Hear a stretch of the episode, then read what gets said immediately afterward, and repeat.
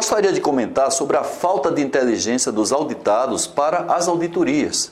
Isto porque é incompreensível a postura de vários supervisores que fazem maquiagens em vésperas de auditorias e resistem às observações feitas pelos auditores pelos seguintes motivos.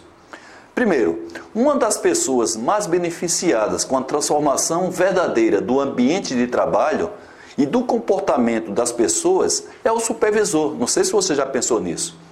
Por quê? Porque os avanços do 5S nas rotinas de trabalho passam a ser autossustentáveis, promovendo melhorias em todos os sentidos, como produtividade, segurança, qualidade, prazo, custos, confiabilidade de equipamentos e a proatividade das pessoas.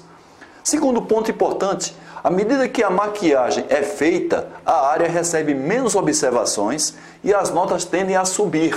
Por conta disto, as metas para estas áreas passam a ser cada vez mais altas e poucos recursos serão liberados pela empresa, já que a gerência dará, dará prioridade para as áreas com mais baixa pontuação. Em um ou outro momento, a verdade será revelada. Exemplo: visita surpresa feita pela direção da empresa naquela área, visita casual feita pelos auditores ou pelo comitê, declaração feita por pessoas da própria área, profissional de segurança, profissional da limpeza. Se há alguma mudança de chefia, a verdade vai ser revelada. Outro ponto: dificuldade para manter a maquiagem após as auditorias.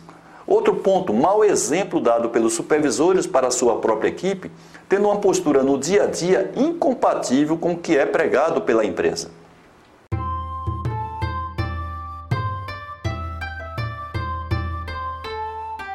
Quais as vantagens em ser auditado pelo 5S? A imagem que os auditados, que muitas vezes são supervisores, têm de auditoria normalmente é negativa pois a grande maioria das pessoas não gosta de ser avaliada.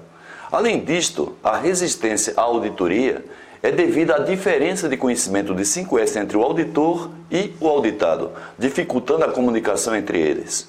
Uma forma de contornar o problema é que seja dada uma palestra para os auditados sobre os critérios de avaliação.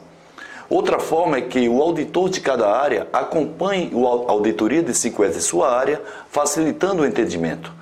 Não é coerente que um ou mais profissionais que se predispõem a fazer auditorias, que é o auditor, sacrificando a sua rotina e obrigações originais, não sejam devidamente reconhecidos pelo auditado, o qual é o principal cliente e beneficiado pelo serviço do auditor. As auditorias de 5S trazem os seguintes benefícios para o auditado. Primeiro, comparação entre o nível visto pela equipe e o nível visto por alguém isento.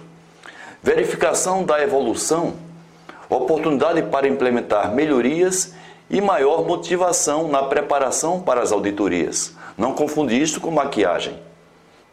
Conclusão: supervisores devem tratar as auditorias como uma forma de ter um feedback de alguém que não tem uma vista viciada, não tem relação afetiva com a área, tem uma referência de boas práticas vistas em outras áreas e ainda pode usar o relatório para reivindicar melhorias junto à liderança e junto às outras áreas de apoio, como por exemplo a própria manutenção. O que fazer após as auditorias?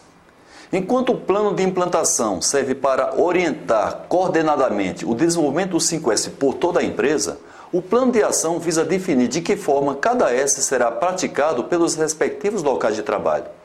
Os tipos de problemas verificados no dia a dia e nas auditorias normalmente são os seguintes: primeiro, deficiências de planejamento, como destinação do desnecessário, definição e identificação de locais para guarda de recursos, sistemática de limpeza e a coleta de resíduos. Outro tipo de problema são problemas estruturais, como de conservação de instalações e recursos, problemas de layout, de eliminação de fontes de sujeira e problemas de ergonomia.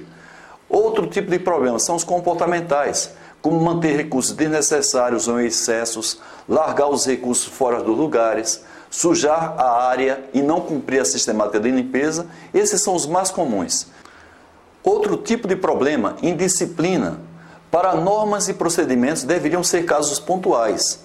Para atitudes como impontualidade e falta de atenção para com os outros já são coisas mais comuns. A pouca proatividade é outro tipo de problema. Também é comum ocorrer, principalmente quando a empresa e ou a liderança não tem um histórico de gestão participativa. Na prática, infelizmente, As melhorias de 5S dependem de poucos. Normalmente, as soluções sugeridas para esses problemas são melhorar a comunicação, ou seja, ter um canal de informação aberto e transparente, tratando o colaborador como adulto e como parte importante para a rotina e para as melhorias. Depois, conscientização, por meio de treinamento, abordagem individual e diálogos rápidos com toda a equipe e atribuindo responsabilidades específicas de 5S para cada pessoa. Terceiro, incentivo como reconhecimento em público, divulgação de melhorias e, dependendo da política da empresa, as premiações. Quarto, rigor, ou seja, lembrar que o 5S, apesar de ser um processo participativo, ele não é voluntário. Ele faz parte da política da empresa.